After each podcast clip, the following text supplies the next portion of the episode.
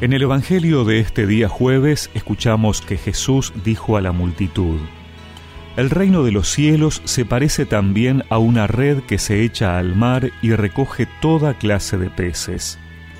Cuando está llena, los pescadores la sacan a la orilla y sentándose recogen lo bueno en canastas y tiran lo que no sirve.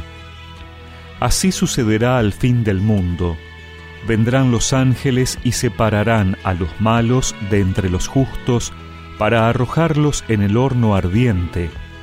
Allí habrá llanto y rechinar de dientes. ¿Comprendieron todo esto? Sí, le respondieron. Entonces agregó, Todo escriba convertido en discípulo del reino de los cielos se parece a un dueño de casa que saca de sus reservas lo nuevo y lo viejo. Cuando Jesús terminó estas parábolas, se alejó de allí.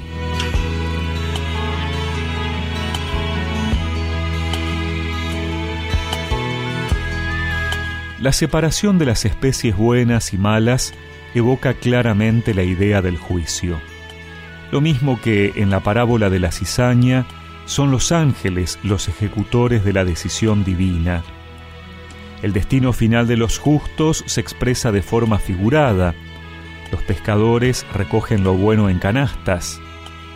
Sobre la suerte de los reprobados, la parábola dice muy poco, tiran lo que no sirve.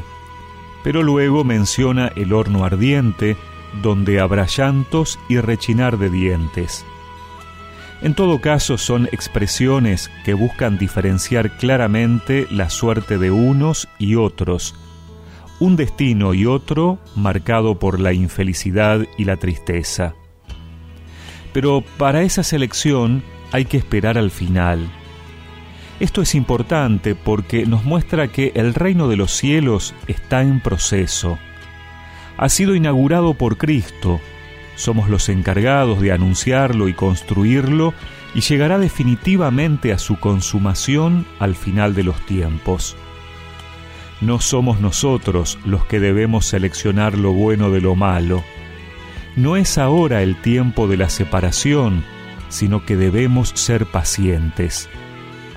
La parábola busca acentuar que este estado en el que convive el bien y el mal no será definitivo habrá una separación y una recompensa, pero ello no nos excluye de la misión de acrecentar el reino, de buscar que todos se salven.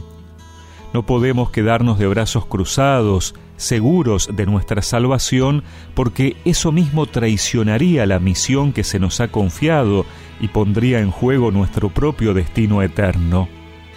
Hoy el Señor nos invita a ser pacientes, pero no olvidemos que nosotros somos los encargados de hacer crecer el reino de Dios y de anunciarlo hasta los confines del mundo. Hoy podemos ver tu rostro resplandecer.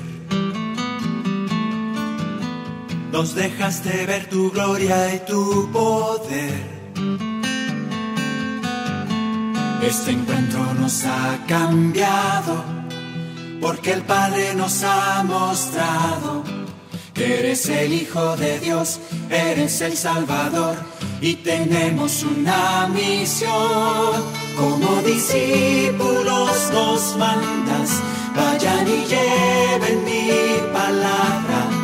Nos has llamado a anunciar tu mensaje de paz, nos has llamado a trabajar en tu viña.